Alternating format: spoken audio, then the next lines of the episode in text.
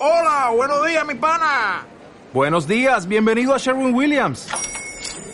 ¡Ey! ¿Qué onda, compadre? ¿Qué onda? Ya tengo lista la pintura que ordenaste en el ProPlus app. Con más de 6.000 representantes en nuestras tiendas listos para atenderte en tu idioma y beneficios para contratistas que encontrarás en aliadopro.com. En Sherwin Williams somos el aliado del PRO.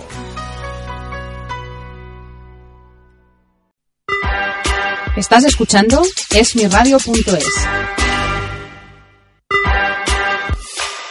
Esmiradio.es está formada por un equipo de personas y profesionales con la intención de ofrecerte una programación al estilo de la radio de toda la vida. Cada día puedes disfrutar de nuestros programas en directo durante las 24 horas, los 365 días del año, ininterrumpidamente. Para escucharnos y conocer nuestra programación, puedes hacerlo en www.esmiradio.es. Todos los martes, de 10 a 11 de la noche, Leyendas en el Tintero, con Fernando Gracia, aquí, en esmiradio.es.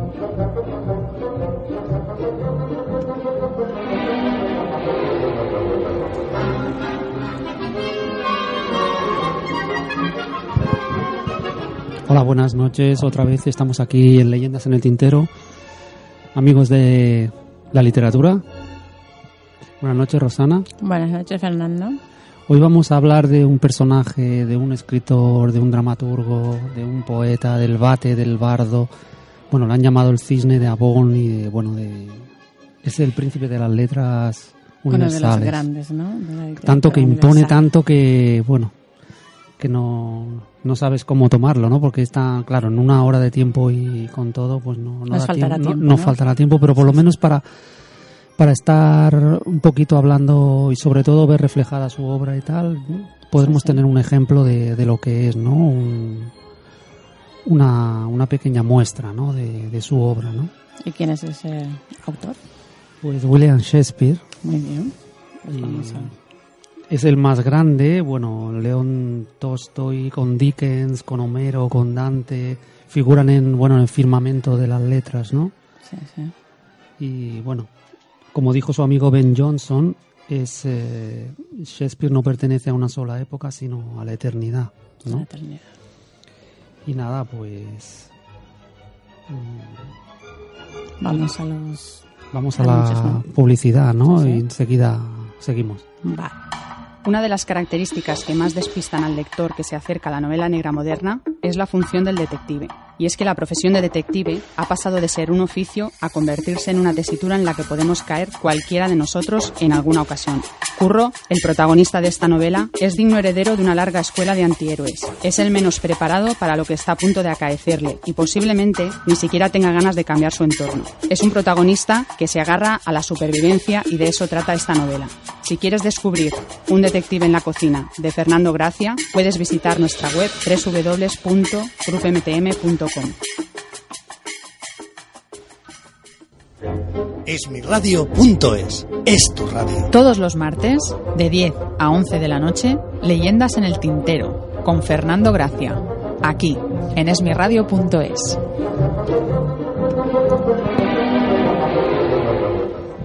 Bueno, pues nada, Rosana, ¿tú co- conoces algo de Shakespeare o no? o- Yo lo que he hecho es preparar bastante preguntas para ti sobre... Vale, pues vamos primero. sí. No, primero con, no, antes que las preguntas, ¿no? Hacer una- un poquito de, de historia, ¿no? De, de su vida y de tal, ¿no? Sí, sí. De quién era, ¿no? Bueno, ya hemos ya hemos hablado de que Ben Johnson la cita que, que hace, ¿no? De que pertenece a la eternidad, ¿no? En aquella época los teatros que eran una bueno una actividad que se realizaba de pueblo en pueblo en las posadas y que tenían una infraestructura pues muy muy eh, débil, ¿no? O sea, casi no estaba consolidada como hoy en día, ¿no? Era una estructura rudimentaria, ¿no? Eh, todos los, los teatros al principio eran en la época medieval y en el, en el Renacimiento, que era donde se formaba Shakespeare, ¿no? Como actor y como escritor y como dramaturgo, ¿no? Eh, era pues todo en las posadas de los de, lo- de los de los pueblos, ¿no? Sí, sí. y de las ciudades se representaban ¿no? los, los actos, los misterios y, y los actos sacramentales relacionados con las- lo- las- los morales, o sea, las moralizantes, las obras morales, las obras de los milagros y, y en todos estos tablados que luego se crearon y se construyeron teatros, ¿no? Como el Globo y el Bridge y, otros más, ¿no? En toda a partir del Renacimiento cuando ya se vio que era un, una, una actividad que, que tenía mucho éxito entre el pueblo y las clases altas, no pues se fueron construyendo cada vez más, ¿eh? sobre todo en las afueras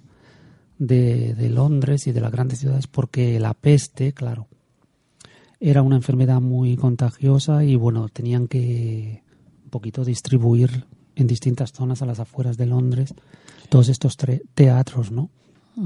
Y bueno, Shakespeare era un, un actor, ¿no? Que empezó trabajando para su amigo Ben Johnson, ¿no? Y, y luego eh, empezaron a, a trabajar en compañías, ¿no? Mece- con el, bajo el mecenazgo de, de aristócratas, ¿no? El príncipe de Chamberlain, ¿no?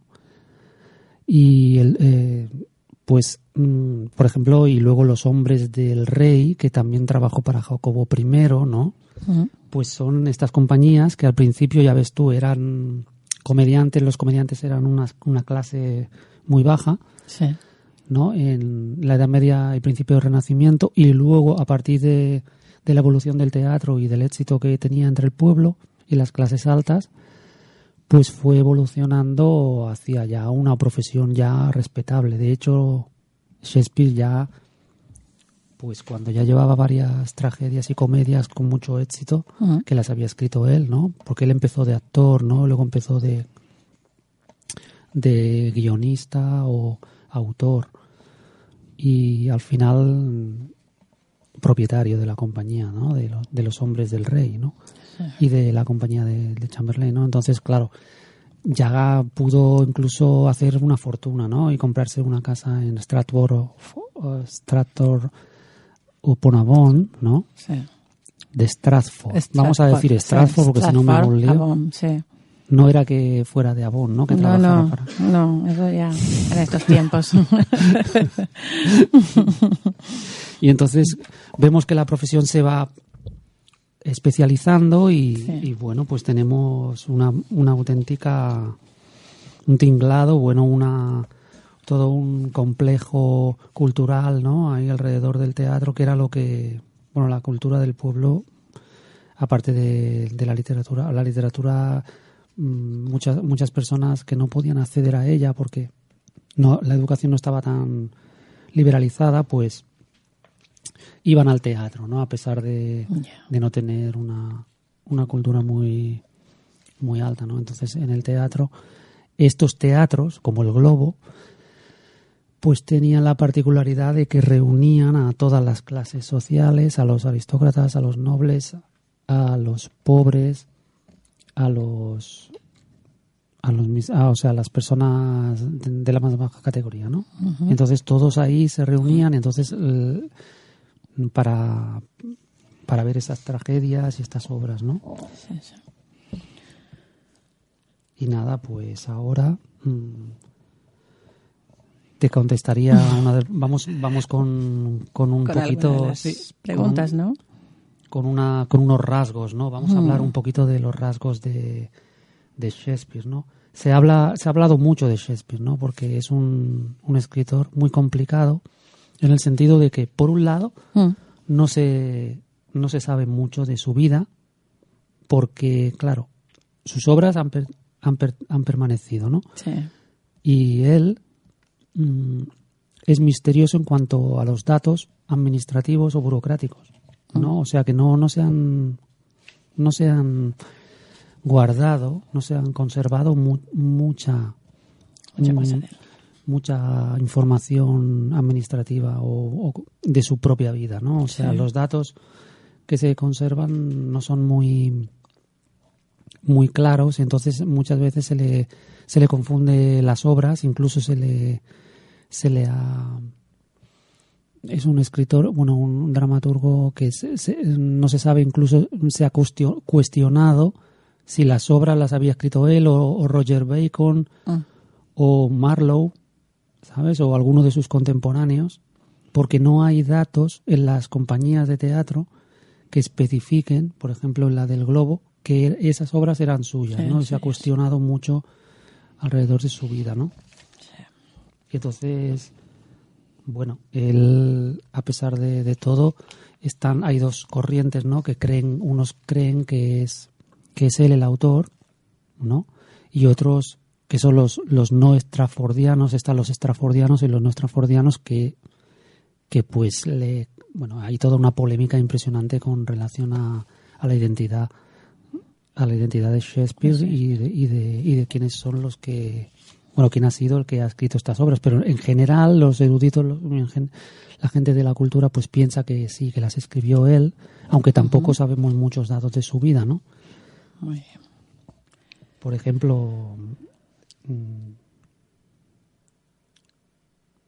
es muy conocido el autor el que escribió esto no porque Shakespeare es un autor que a pesar de todas estas controversias sobre su vida y sabemos que era un bueno el que escribió estas obras que, que generalmente vamos a decir que fue él no Sí, sí.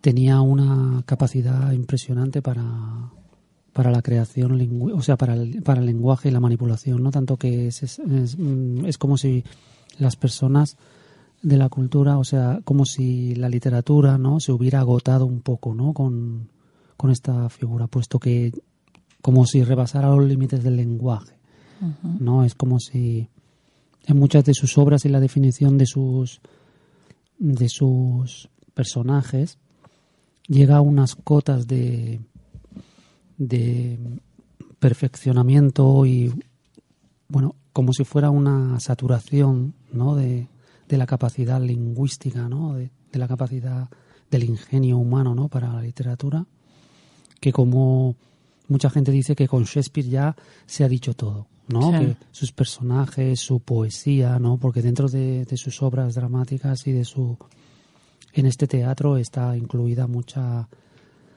mucha poesía, ¿no? Es, sí. eh, no escribe solo hechos, ¿no? Sino que los personajes, la forma en que hablan, ¿no? Tienen esa fuerza estética, ¿no?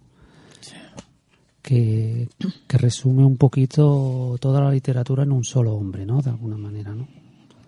Y por eso, por ejemplo, a la cre- en la creación de Falstaff, ¿no? Es tan original y tan arrollador, ¿no? Que, que con él Shakespeare es como si hubiera dado un giro de 180 grados y hubiera creado un hombre eh, a través de las palabras, ¿no? O sea, y Borges, por ejemplo, lo que dice de él, ¿no? Es que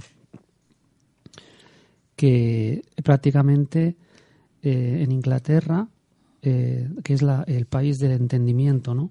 Y de la reticencia bien educada, la, la hipérbole, el exceso y el esplendor son típico- típicos de Shakespeare. Es como si fuera un genio, ¿no? Que arrasa Sí, sí. Con, con esa capacidad y con llega, llega a, lo- a los límites la literatura, ¿no? O sea, es como si copara un poquito todos esos límites y, y resumiera en sí mismo mm, la capacidad humana de, de crear literatura, ¿no?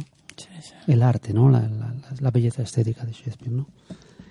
Y nada, como me he olvidado, me he pasado un poquito, pues vamos ahora con una cuña de publicidad y volvemos enseguida, en un momento. En Grupo MTM ofrecemos servicios profesionales como agentes en gestión de proyectos, queriendo lograr que la profesión tanto del escritor como de cualquier otra rama artística sea más segura y rentable, así como haciendo respetar los acuerdos y las condiciones más ventajosas, no solo en una obra concreta, sino también en tu carrera profesional. Si quieres ponerte en contacto con nosotros, puedes visitar nuestra web www.groupmtm.com. Todos los martes, de 10 a 11 de la noche, Leyendas en el Tintero, con Fernando Gracia, aquí, en esmiradio.es. Hola. bueno, pues continuando con lo que íbamos diciendo, características, ¿no? Me ibas a preguntar algunas cosas eh, de características o cosas que me han llamado la atención, ¿no? De, de Shakespeare. Sí, sí, eh, sí, algo de su vida que te ha llamado la atención, ¿no? Porque creo que algo ya me, ya me has dicho, ¿no? Ya me has comentado. Sí, o sea, es que ahora me he quedado en blanco, ¿no? Espera un Vale. momentito. Bueno, que se, se educó, tuvo una educación que Ben Johnson, o sea, que no es el corredor, ¿eh? O sea, Ben Johnson no es el corredor. Ya, ya. Esto es actual. el Ben Johnson. es Ben Johnson era un, era un dramaturgo también que le hizo varias obras en las cuales Shakespeare era actor, ¿no? Y era un compañero, ¿no? De, de fatigas, ¿no? Y bueno, dijo que era el más grande y bueno, tal como decíamos de la vida de, de Shakespeare, estudió en una escuela gratuita de Stratford, ¿no? Que se llama Stratford Grammar School, ¿no? Y bueno, se ve que la educación fue bastante buena para las personas que, porque el padre de era un era un alcalde de, de Stratford bastante adinerado, ¿no? Que había hecho dinero, ¿no? Con, con el comercio y con, me parece que algunos algunos negocios, ¿no? Importantes, ¿no? Y bueno, le- la, la formación gramática y la formación de este de este debate de las letras, pues fue hasta un nivel como el del bachillerato, Sí, sí. ¿sabes? Y mucha gente por eso mismo, porque Ben Johnson dijo que que es una lástima que no hubiera cursado estudios universitarios porque por lo que sea no, no los no los pudo realizar, ¿no? Pero que incluso una persona con, estu- con el bachillerato, ¿no? Mucha gente cuestionaba, ¿no? En los siglos posteriores, puesto que no hay datos Sí. de ninguna compañía ni de ningún ninguna ningún teatro, ¿no? Donde se consignaban todas todas las actuaciones y y los guionistas y los autores se cuestionaban que no fuera él el que Mm. la- las hubiera escrito, ¿no? Y es es curioso, ¿no? Que que por el hecho de que una persona no, no haya llegado a la universidad, ¿no? Claro. en este caso Ben Johnson se lamenta de este hecho, ¿no? Pues mm, luego el bueno, el futuro no ha cuestionado incluso que las obras fueran de él, puesto que una persona que, que era de además que lo catalogaban como si fuera rural, ¿no? Stratford on Avon está un poco alejado, ¿no? de de cualquier núcleo urbano y entonces por el hecho de que fue de que fuera provinciano cuestionaron y que por no fuera de una formación universitaria cuestionaron su capacidad para crear, ¿no? Las obras que creó. También hubo una polémica al principio, ¿no? Porque Robert Greene, que es uno de sus rivales en otra compañía, ¿no? De teatro, porque eran compañías de teatro que funcionaban por toda Gran Bretaña, por toda Inglaterra, ¿no? Robert Greene también lo acusó ¿no? de, de plagio y al principio de su carrera, cuando Shakespeare estaba empezando en Londres, estaba empezando a despuntar como, como poeta, pues lo acusaron ¿no? de, de plagio de alguna de las obras de, de Robert Greene. ¿no? Y hay unas palabras que a ver si las encuentro, que el pobre le dedica a Shakespeare que son, bueno, son lapidarias, ¿no? Sí, sí. Sí, bueno, le dice un poco así, ¿no? Robert Greene, quien lo retrata como un grajo arribista embellecido con nuestras plumas, que con su corazón de tigre envuelto en, plien- en piel de comediante, se cree capaz de impresionar con un verso blanco como el mejor de vosotros. Y luego dice también, ¿no? Se tiene por el único sacude escenas del país. O sea, imagínate, sacude escena, ¿no? Green usa esta palabra shek sin, ¿no? Usando un artificio lingüístico que se llama paronomasia, ¿no? Sacude escenas, Shakespeare sería sacude peras, ¿no? Mm. Y se burla tanto de la vida y de la del honor, ¿no? De, de Shakespeare, ¿no? Para se mete mucho con él, Sí, pero sí. también vemos ahí un- una cosa de, de rivalidad, ¿no? Y de Claro. y de, de rivalidad entre lo, entre las compañías y los, los autores ¿no? que creaban en aquella época, ¿no? Sí, sí. Obras de teatro. ¿no? que se ve que eran bueno fundamentales para para la subsistencia ¿no? De-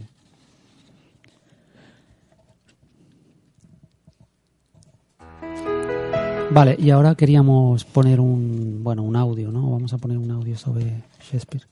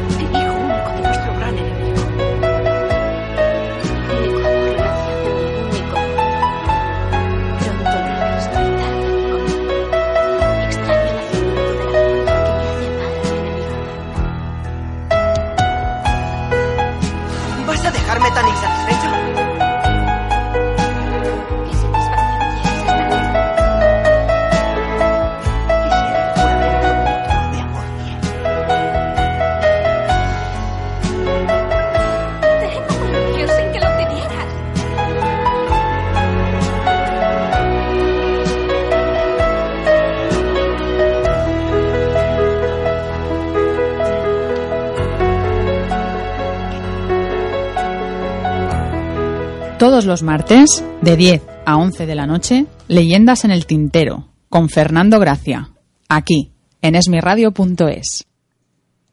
Bueno, esto era Romeo y Julieta. Sí. Y, bueno, con respecto a eso me ibas a hacer una pregunta. Sí, con respecto a eso te, te hago una pregunta. Mira, ¿qué representa para ti, por ejemplo, la tragedia de Romeo y Julieta? Pues a, a veces, o sea, lo he pensado muchas lo leí hace mucho, ¿no? O sea, pero representa un poquito esto de, de que muchas el amor no lo puede todo, ¿no? Como, como si las fuerzas de la sociedad o las fuerzas de, de la naturaleza, de los intereses, de, de, de la cultura, ¿no? Que, De la sociedad. de la, de las de las familias enfrentadas y no, no pueden, y el malentendido también, ¿no? No pueden conseguir llevar a buen puerto, ¿no? Una relación, ¿no? Sí, sí. Y también para mí, o sea, es, una... La, el Romeo y Julieta es un- una obra que hay que leer, ¿no? Muy, con mucha poesía, muchas metáforas y Sí, ya sí. sabemos la fuerza, ¿no? De este, de este autor, ¿no? Sí. Eh, bueno, pues entonces, a ver, ¿qué tiene el tema de amor de Shakespeare? ¿Qué tiene? ¿Qué tiene el tema de, de amor en Shakespeare? Bueno, el, el amor en Shakespeare es, mm, es una, una constante en sus, en sus comedias y en, en su, sobre todo en Romeo y Julieta, ¿no? Pero también en sus comedias es un vaudevilles, ¿no?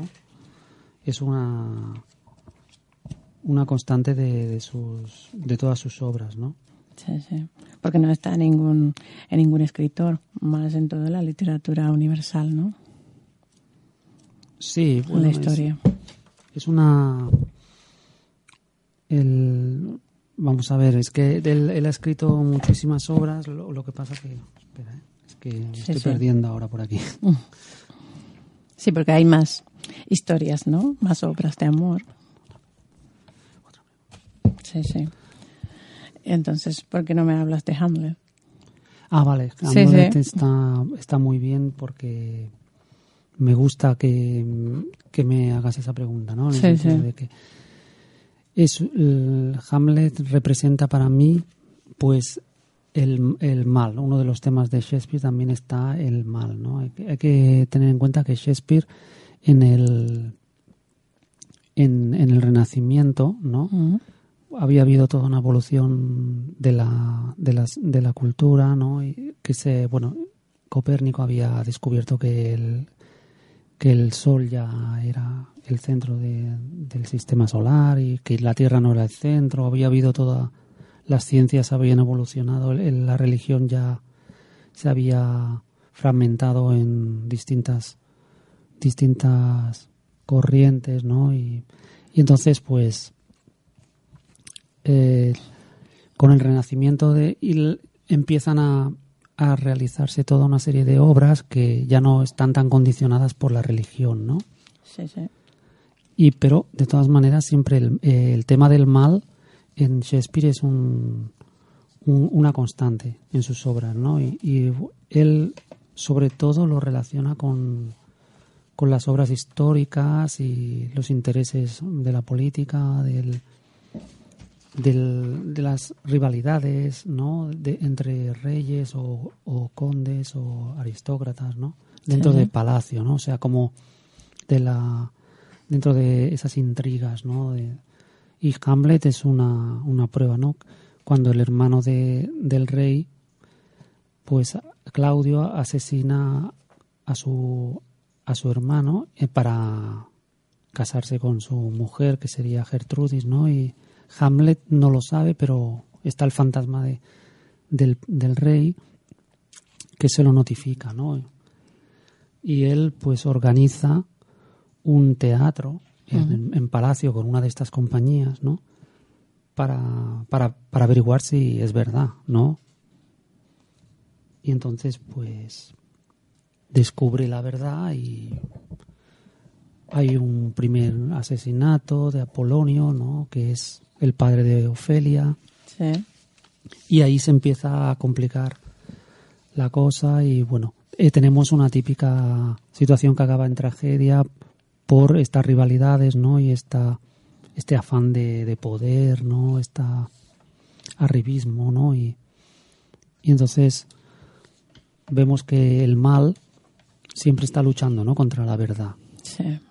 En este caso, la verdad sería el descubrir, ¿no? Ese asesinato por parte de Hamlet y cosa que consigue a pesar de que él es considerado loco, ¿no? O sea, es el loco cuando no es el loco que actúa, sino la que actúa sería Ofelia, ¿no? Pero es el loco considerado, Sí. pero él está investigando, simplemente. Lo que pasa que, claro, como es una... usa tanto la la imaginación y las cosas simbólicas y muchos rasgos mm, fantasiosos como este de los fantasmas, ¿no? Que se supone que en, que en la realidad no, no existe, pero él lo utiliza como un artificio Shakespeare, el fantasma del padre, ¿no? Como, como, un, como un, me- un medio a través del cual el Hamlet consigue llegar a la verdad, ¿no? Y luego en el duelo final con Laertes y con, con el propio Claudio y con con los con los rivales no de, de la madre y tal no todo todos se mueren no o sea men- incluso menos prácticamente el único rey rival de Noruega Fortinbras no que estaban en, en lucha contra Dinamarca cuando ya encuentra todo el bueno toda la tra- todo el desastre no allí pues entonces mm, vemos no que Hamlet pronuncia esas palabras no de hazme justicia Horacio y cuenta la verdad no o sea Sí, sí. esto sería un poquito la, la lucha de del mal contra el bien no de la verdad que siempre tiene que salir a flote que en este caso sale a flote a través de artificios como el del fantasma no del padre y tal no y es una una obra muy mm, que me gustó mucho. No sé Sí. eh, a mí me Hamlet es este es esta lucha eterna no de, de la maldad humana no de, de, de los asesinos de, de que nunca el ser humano pues nunca se libra de esta plaga no De- es una forma de una, una especie de, de estigma de la naturaleza no del Sí, ser sí. humano no entonces pues aquí el mal representa en otras obras históricas también están todas estas intrigas de palacio, todos estos eh, asesinatos y todas estas luchas, ¿no? Pero Hamlet es la una de las más de las más conocidas, ¿no? Sí, sí. ¿Y qué es lo que más te gusta de este autor? Pues que me gusta la forma de, de expresarse que te hace pensar, ¿no? Es, es un- uno de estos autores que no, no lo dice claro ni es tan sencillo como el, el autor que vimos el- la semana pasada, Stephen King, que era más fácil, ¿no? Sí, sí. El Shakespeare no es fácil de leer. Sí. Tienes que estar primero ser estar instruido, mirar mucho el diccionario y, y luego pensar, ¿no? La- Sí, sí. Tiene una fuerza su lenguaje, es lo que decíamos antes, ¿no? Agotó todas las posibilidades del lenguaje, ¿no? Sí. Es un autor que tienes que estar ahí por él, ¿no? Sí, sí. No es tan, no es fácil de leer y incluso en una obra de teatro que aparentemente tiene que ser de distracción, pues no te si no entiendes lo que estás viendo, pues claro. Eso te hace frustrar, ¿no? Sí, sí. Y ahora pues nada, vamos a dar paso a otra cuña de publicidad. Muy bien. Esmiradio.es es tu radio. Una de las características que más despistan al lector que se acerca a la novela negra moderna es la función del detective. Y es que la profesión de detective ha pasado de ser un oficio a convertirse en una tesitura en la que podemos caer cualquiera de nosotros en alguna ocasión. Curro, el protagonista de esta novela, es digno heredero de una larga escuela de antihéroes. Es el menos preparado para lo que está a punto de acaecerle y posiblemente ni siquiera tenga ganas de cambiar su entorno. Es un protagonista que se agarra a la supervivencia y de eso trata esta novela. Si quieres descubrir Un detective en la cocina de Fernando Gracia, puedes visitar nuestra web www.grupmtm.com.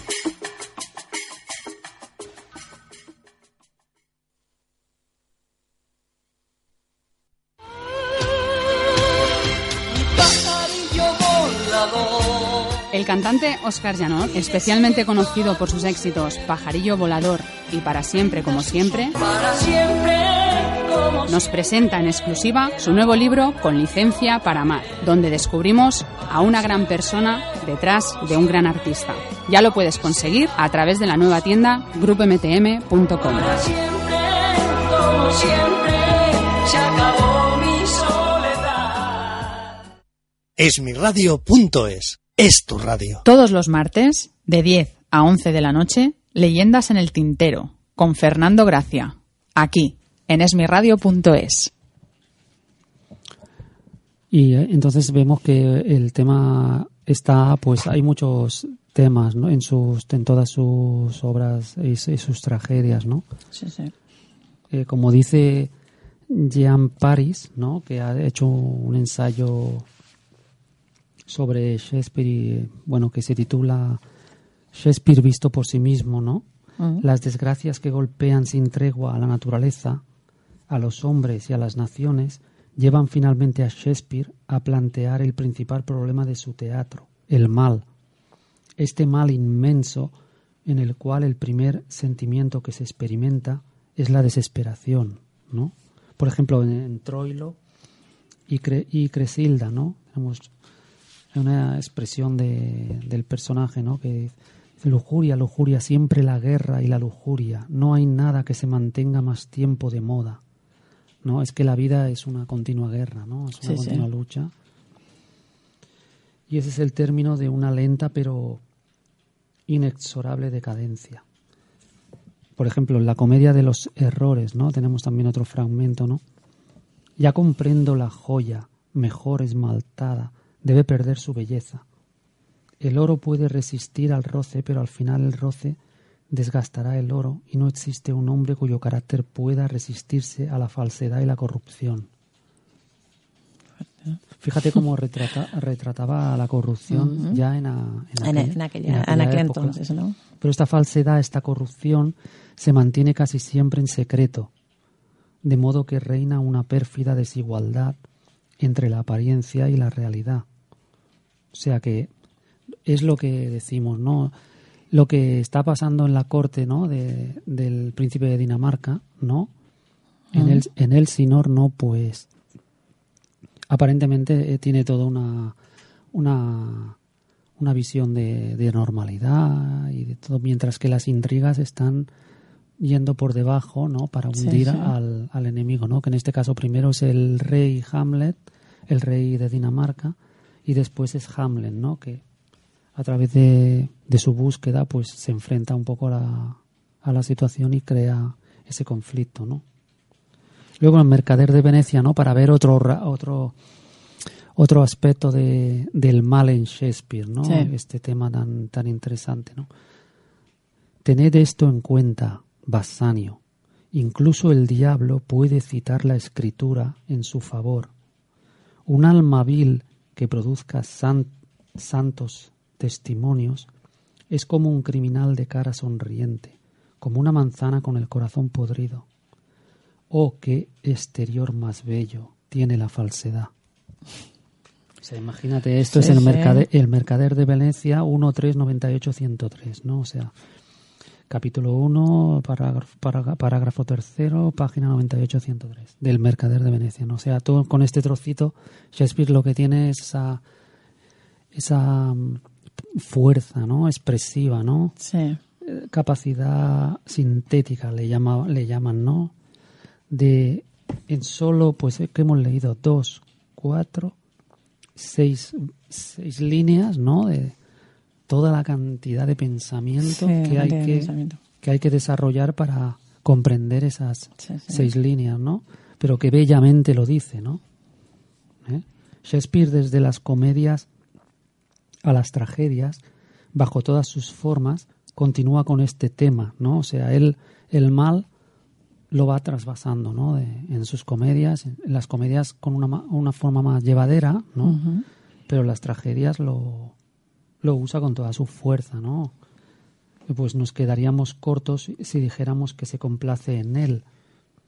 Literalmente está obsesionado, o sea, para él era un- una obsesión, ¿no? El, Sí. el tema del mal, ¿no? Igual que, que en la tragedia del amor, ¿no? En Romeo y Julieta, Sí, sí. el mal en la sociedad y en la, en la, en la política de la época o, o en las obras históricas, ¿no? Pues es, es un tema que, que le que le obsesiona constantemente, ¿no? Todo es mentira, por, por ejemplo, pero si todo es mentira, todo es amenaza, ¿no? Está- estamos aquí como, como en una paranoia, ¿no? Por ejemplo, vemos otro, otro texto de Timón de Atenas. También ambientaba las, las tragedias o las, la- sus obras de épocas antiguas, ¿no? Él sacaba de, de las crónicas de, Brita- de Bretaña o de los o de los manuales de, de historia antigua, clásica de, de Grecia, los temas para sus para su para sus tragedias, ¿no? En Timón de Atenas, por ejemplo, hay un un trozo que, que impresiona mucho, ¿no? Por ejemplo, me asombra que los hombres se atrevan a confiar en los otros hombres. A mi juicio, los invitados no deberían tener cuchillos. Sería más económico que el servicio y más seguro, sería más económico para el servicio y más seguro para la existencia. Se han visto muchos casos semejantes. El mozo sentado junto a su huésped que rompe el pan con él y bebe con su salud y bebe a su salud será el primero en asesinarlo. Eso se ha visto. Si yo fuera un hombre importante, lo pensaría dos veces antes de beber en la mesa, por miedo, y dejar ver el lugar más vulnerable de mi garganta. Los grandes no debieran beber nunca sin llevar puesta una gola. La gola era una especie de protector de la garganta, ¿no? Que usaban sí. los nobles, ¿no? Y ya la has visto en muchas pinturas. La, la, la gola, ¿no? Tú imagínate la, la desconfianza que desprende este texto, ¿no? O sea, estamos hablando de unas reuniones ceremoniosas con toda la el boato, con toda la magnificencia, ¿no? Y el esplendor, ¿no? Como ver una reunión Sí. de políticos actualmente, ¿no? Bueno, a lo mejor también, ¿no? Entonces, pero ahí se esconden esos cuchillos, ¿no? Que están latentes, ¿no? A la espera de- del momento para, mm, ¿sabes? Sí. Ocasionar todo, todo el mal, ¿no? O sea, estamos hablando siempre de, del mal, ¿no? Sí. Por eso estamos siempre a merced de lo imprevisto, ¿no? O sea, somos como, como ovejas, ¿no? Que siempre están a la merced del lobo, ¿no? O sea, para, para ser devoradas, ¿no? El peligro, como la liebre, nos llega sutilmente en el momento en que estamos sentados disfrutando del sol. Esto también tenemos en la obra Troilo y Criseida, ¿no? O sea, vemos eh, muchos extractos, ¿no? De sus obras, ¿no? Porque he- no he querido hablar de, de una obra, bueno, aparte de que hemos hablado de, de Hamlet, ¿no? Sí. Pero de extractos, ¿no? El tema, de temas, ¿no? En este caso, el tema del mal en, en sus obras, ¿no? Sí, en, el Rey Lear, por ejemplo, el tema del mal, pues es la ingratitud, ¿no? La, la desconfianza y, la, y también del pobre hombre, pues la utilización, ¿no? De, de su, por parte de sus hijas a la que se a la que se dan cuenta que se pueden hacer distribuir el reino de su de su padre, pues mm, el tema del mal, pues también está representado en esta obra con un extracto que ahora vamos a leer, ¿no? Sí. Nosotros somos para Dios lo que las moscas para los niños crueles, ¿no? Fíjate lo que dice el rey Lear, ¿no? O por ejemplo, hay otro, hay un trozo impresionante del rey Lear que, dice: Detén tu mano sangrienta, bellaco ejecutor. ¿Por qué azotas a esa ramera? Ardes en deseos de cometer con ella el delito por el que la golpeas. Los menores vicios se ven a través de los andrajos, pero los vestidos y togas forra- forradas lo ocultan todo. Cubierto de oro el crimen, la poderosa lanza de la justicia se romperá impotente. Vístelo de harapos y una paja manejada por un pigmeo bastará para atravesarlo. Nadie es culpable. Nadie. Yo lo mantengo. Nadie. El rey Lear. Nadie, porque llegados a este grado de posesión, los hombres no son más que los instrumentos de un mal que les rebasa, ¿no? Nosotros somos para Dios lo que las moscas para los niños crueles, ¿no? ¿Sabes cómo qué fuerza, ¿no? De que Sí, tiene el lenguaje, bastante. el lenguaje. Entonces, claro, hay que leerlo en pequeñas dosis, ¿no? No es un autor que que te puedes decir este libro cualquier libro que cojas de él muchas veces lo, lo, lo he dejado porque es que necesitas mm, estar media hora cada página a Sí, veces, sí. ¿no? Sí, porque hay que consultar el, el diccionario y, y Claro, demás, claro. ¿no? Y a entenderlo. ¿Sabes? O sea, es un- una cosa que, que hay que tomarse con calma y poco a Sí, poco, sí. ¿no? Parece que Shakespeare, el mal es algo insondable, infinito, ¿no? La- latente en el universo, ¿no? Sí. Hasta el punto que el ardor de algunos criminales llega a una elocuencia casi cómica, ¿no? Por ejemplo, aquí tenemos un trozo de Tito Andrónico, que es otra tragedia, ¿no? O sea, siempre está rozando también sus, sus obras, siempre hay pues una como si fuera que se pudieran verter hacia el lado cómico, ¿no? Por ejemplo, muchas tragedias, ¿no? Que, que tú las te estás viendo y otra persona la puede interpretar, ¿no? Desde un punto de vista más cómico. Pero aquí, por ejemplo, en Tito Andrónico leemos a Lucio, ¿no? Que dice, ¿no sientes remordimiento por tus odiosos crímenes? Y a Aarón le contesta, sí lo tengo, el de no haberlos multiplicado por mil. En este instante maldigo los días, aunque poco merezcan esta maldición, en que no he cometido algún notorio delito, como el de asesinar a un hombre o tramar su muerte, violar, a una virgen o meditar el modo de hacerlo, acusar a un inocente o jurar en falso, provocar un odio mortal entre dos amigos, romper el cuello al ganado de los pobres, prender fuego a las granjas y molinos por la noche e incitar a los propietarios a que los apaguen con sus lágrimas. Sí, he cometido mil crímenes horribles con la misma tranquilidad con que otros matarían una mosca, y lo único que me pesa más en el corazón es no poder cometer otros diez mil más. Tito Andrónico. Este parece un Hitler de, de- Sí, sí. Un Hitler de la época de, del- del- de la Grecia clásica, ¿no? Bastante fuerte, ¿no? Qué fuerte, ¿no? O sea, imagínate. Sí. Es, es depravado, pero al máximo. Pero, pero en fin, sigamos un poquito adelante con el programa. Ya no tengo Sí, sí. ninguna pregunta y podemos. No. Ahora tenemos un audio, ¿no? Si no me equivoco. Otro audio que sería él, me parece, que vamos a escuchar pues el, el monólogo famoso, ¿no? De, interpretado por un actor español, ¿no? Muy bien. Ser o no ser. Ese es el dilema. ¿Qué es más valioso? ¿Sufrir los golpes de la fortuna o tomar rebelde las armas contra ella? Morir. Dormir. Eso es todo. Pensar que con un sueño damos fin a la tristeza del corazón y a todos los conflictos que forman la herencia de la carne. Morir. Dormir. Y hay un final apetecible. Dormir. Tal vez soñar. Y es un inconveniente. ¿Por qué? ¿Qué sueños pueden sueño de la muerte? ¿Es esta reflexión lo único que sostiene el infortunio? ¿Quién aguantaría si no los ultrajes del mundo, la injuria del tirano, la congoja del amor desairado, las demoras de la justicia, las insolencias del poder? ¿Quién las aguantaría?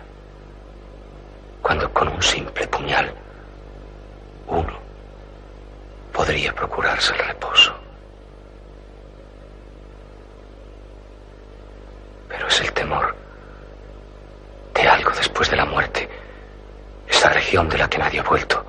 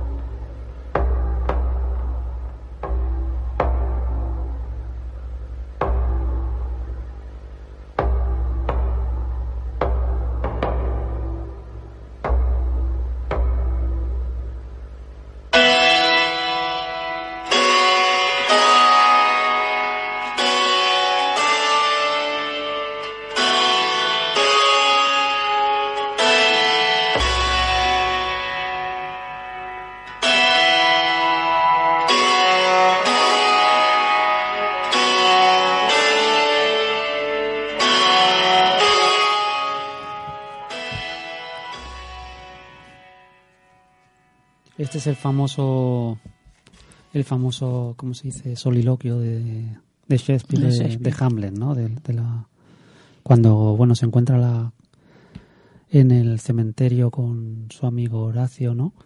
Se encuentra la calavera de Yorick, ¿no? De, de un antiguo bufón de palacio con el que él cuando era pequeñito se, se divertía mucho, ¿no? Y bueno, se da cuenta de lo pasajero, ¿no? De, bueno, porque las obras de, de, de este autor son muy, muy filosóficas, ¿no? También Sí, sí. tienen la fuerza que alcanza todo, ¿no? Poesía, filosofía, es muy complejo, ¿no? Nada, pues ahora, como también este autor no solo era dramático, sino también un gran poeta, Sí, y dicen que sus, él no quería que sus poemas eh, salieran a la luz, ¿no? Todo esto fue después que salieron en contra de su voluntad, ¿no? Poe- sus sonetos, ¿no? Que son tan famosos, ¿no? Y, luego también hay una obra poética ta- también de él que, que es muy importante, ¿no? Tú, por ejemplo, querías leer dos sonetos, ¿no? Sí, yo tengo dos. Bueno, el primero se titula Cuando hombres y fortunas me abandonan.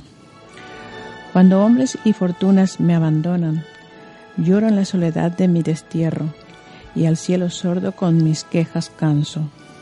Y maldigo al mirar mi desventura, soñando ser más rico de esperanza, bello como este, como aquel rodeado, deseando al arte de uno, el arte de uno y el del otro, el poder del otro, insatisfecho con lo que me queda, a pesar de que casi me desprecio.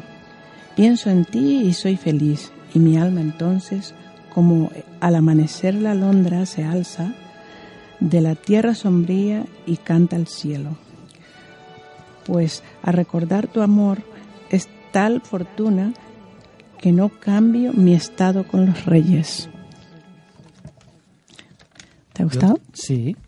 ¿Tenías otro o leo yo uno que a mí me tú. gusta mucho? Uno. Sí, léelo tú ahora. Es muy bonito la- el paso del tiempo, ¿no? Y la, la fugacidad, ¿no? Y lo que sí. refleja un poco este poema, ¿no? No dejes, pues, que sin destilar tu savia, que la mano invernal tu estío borre, aroma un frasco y antes que se esfume enriquece un lugar con, con tu belleza. No ha de ser una usura prohibida la que alegra a quien paga de buen grado, y tú debes dar vida a otro ti mismo, feliz diez veces si son diez por uno.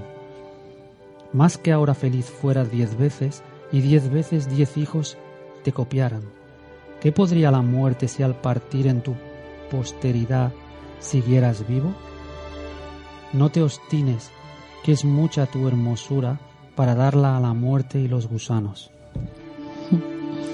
Es un poco trágico, ¿no? Sí, son, son, muy, son muy buenos los Sí, poemas. sí. ¿no? Luego, por ejemplo, hay, hay, es muy, muy poético, ¿no? Los diálogos que tiene Romeo, ¿no? Con, con Julieta no son diálogos del lenguaje prosaico de la calle, ¿no? O sea, y aunque lo sean, tienen una, una fuerza estética, ¿no? Por ejemplo, cuando, cuando Romeo está en el jardín de los Capuleto, ¿no? Que está a punto de ver a su amada y su amada lo alcanza a ver desde las alturas, ¿no? Sí. Se ríe de las cicatrices quien nunca ha sentido una herida. Pero calla. ¿Qué luz se abre paso por aquella ventana? ¿Es el oriente? Y Julieta es el sol. Levántate, bello sol, y mata a la envidiosa luna, que ya está enferma y pálida de dolor porque tú, su doncella, eres más hermosa que ella. No seas su doncella, puesto que es envidiosa. Su ropaje de vental, de vestal, no es sino pálido y verde, y no lo llevas más que los locos. Arrójalo. Es mi dama. Ah, es mi amor. Ah, si supiera que lo es. Habla, pero no dice nada. ¿Qué es eso? Sus miradas, sus miradas hacen discursos. Les responderé. Soy demasiado atrevido. No es a mí a quien habla. Dos de las más bellas estrellas de todo el cielo, teniendo algo que hacer, ruegan a sus ojos que chispean en su esfera, hasta en ellas vuelan. Y si sus ojos estuvieran allí y las estrellas en su rostro, la claridad de sus mejillas avergonzaría esas mismas estrellas como la luz del día a una lámpara. Sus ojos en el cielo brillarían con tal claridad por la región etérea que los pájaros cantarían creyendo que no era de noche. Mira cómo me apoya la mejilla en la mano. Mira cómo apoya la mejilla en la mano. Ah, si yo fuera un guante en esa mano para, po- para poder tocar su mejilla. Qué bonito, ¿no? Esto es lo- al verla Shakespeare, ¿no? Lo que, lo que lo que se imagina, ¿no? Que normalmente est- estos pensamientos los nosotros lo- los que nos bueno los que nos gusta escribir los pensamos mucho, ¿no? Pero que él estando en el jardín ya se le ocurren así de, de golpe y porrazo nada más verla, Sí, sí. ¿no? bueno, tú ahora vas a leer otro, otro poema, ¿no? Sí, sí. Bueno, pues, se titula Cuando haya muerto. Ese es un poco, esto es un poco trágico también. Cuando haya muerto, llora, llórame tan solo. Este es el título. Cuando haya muerto, llórame tan solo. Mientras escuches la campana triste, anunciadora al mundo de mi fuga, del mundo vil hacia el gusano infame. Y no evoques, si lees esta rima, la mano de que la escribe, pues te quiero tanto que hasta tu olvido preferiría a saber que tu olvido amarga mi memoria. Por si acaso miras estos versos cuando del barro nada me separe, ni siquiera mi pobre nombre digas, y que tu amor conmigo se marchite, para que el sabio en tu llorar no indague y se burle de ti por el ausente. Muy bueno, muy bueno. Sí, sí, ¿no? Muy bueno también. Sí, buenísimo. Y aquí tenemos uno también. Este es uno de sus sonetos Mm. más famosos, ¿no? Pintores son mis ojos. Te fijaron sobre la tabla de mi corazón. Y mi cuerpo es el marco que sostiene la perspectiva de la obra insigne. A través del pintor hay que mirar para encontrar tu imagen verdadera, colgada en el taller que hay en mi pecho, al que brindan ventanas tus dos ojos. Y observa de los ojos el servicio. Los míos diseñaron tu figura, los tuyos son ventanas de mi pecho, por las que atisba el sol feliz de verte. Mas algo falta en el arte de los ojos. Dibujan lo que ven y el alma ignoran. Eh, que bonito. todo, todo también son apariencias. Sí, sí.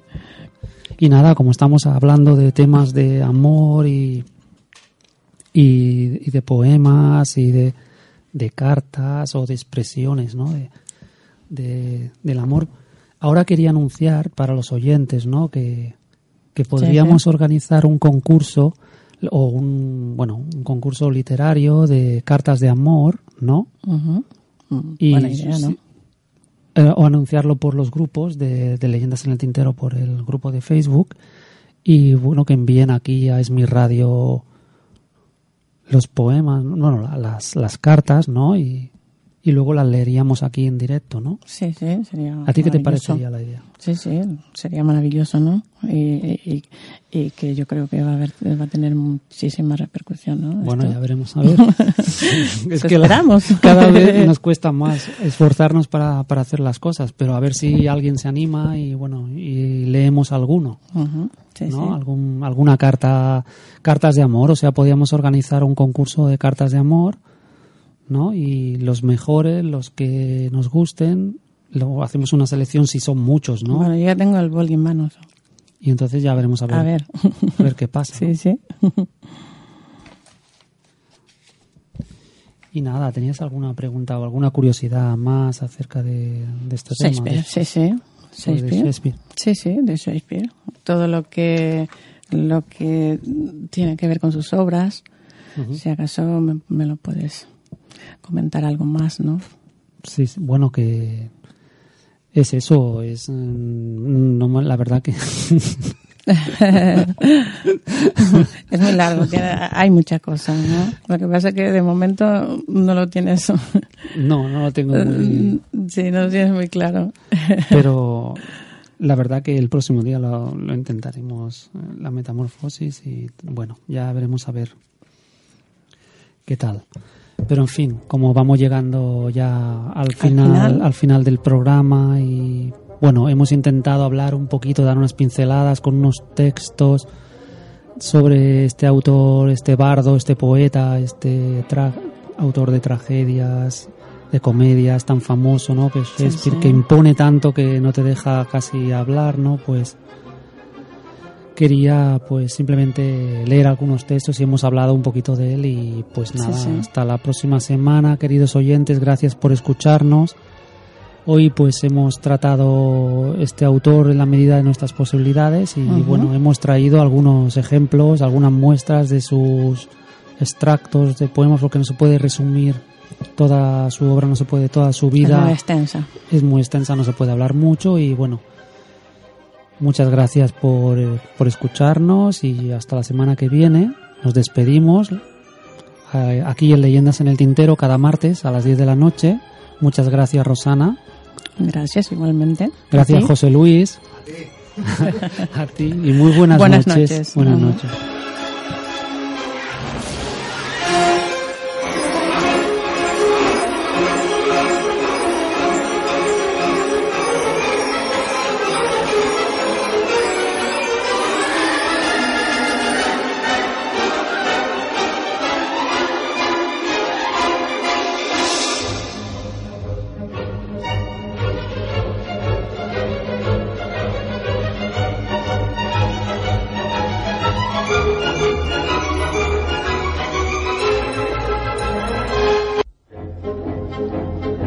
Los martes, de 10 a 11 de la noche, Leyendas en el Tintero, con Fernando Gracia, aquí, en esmiradio.es.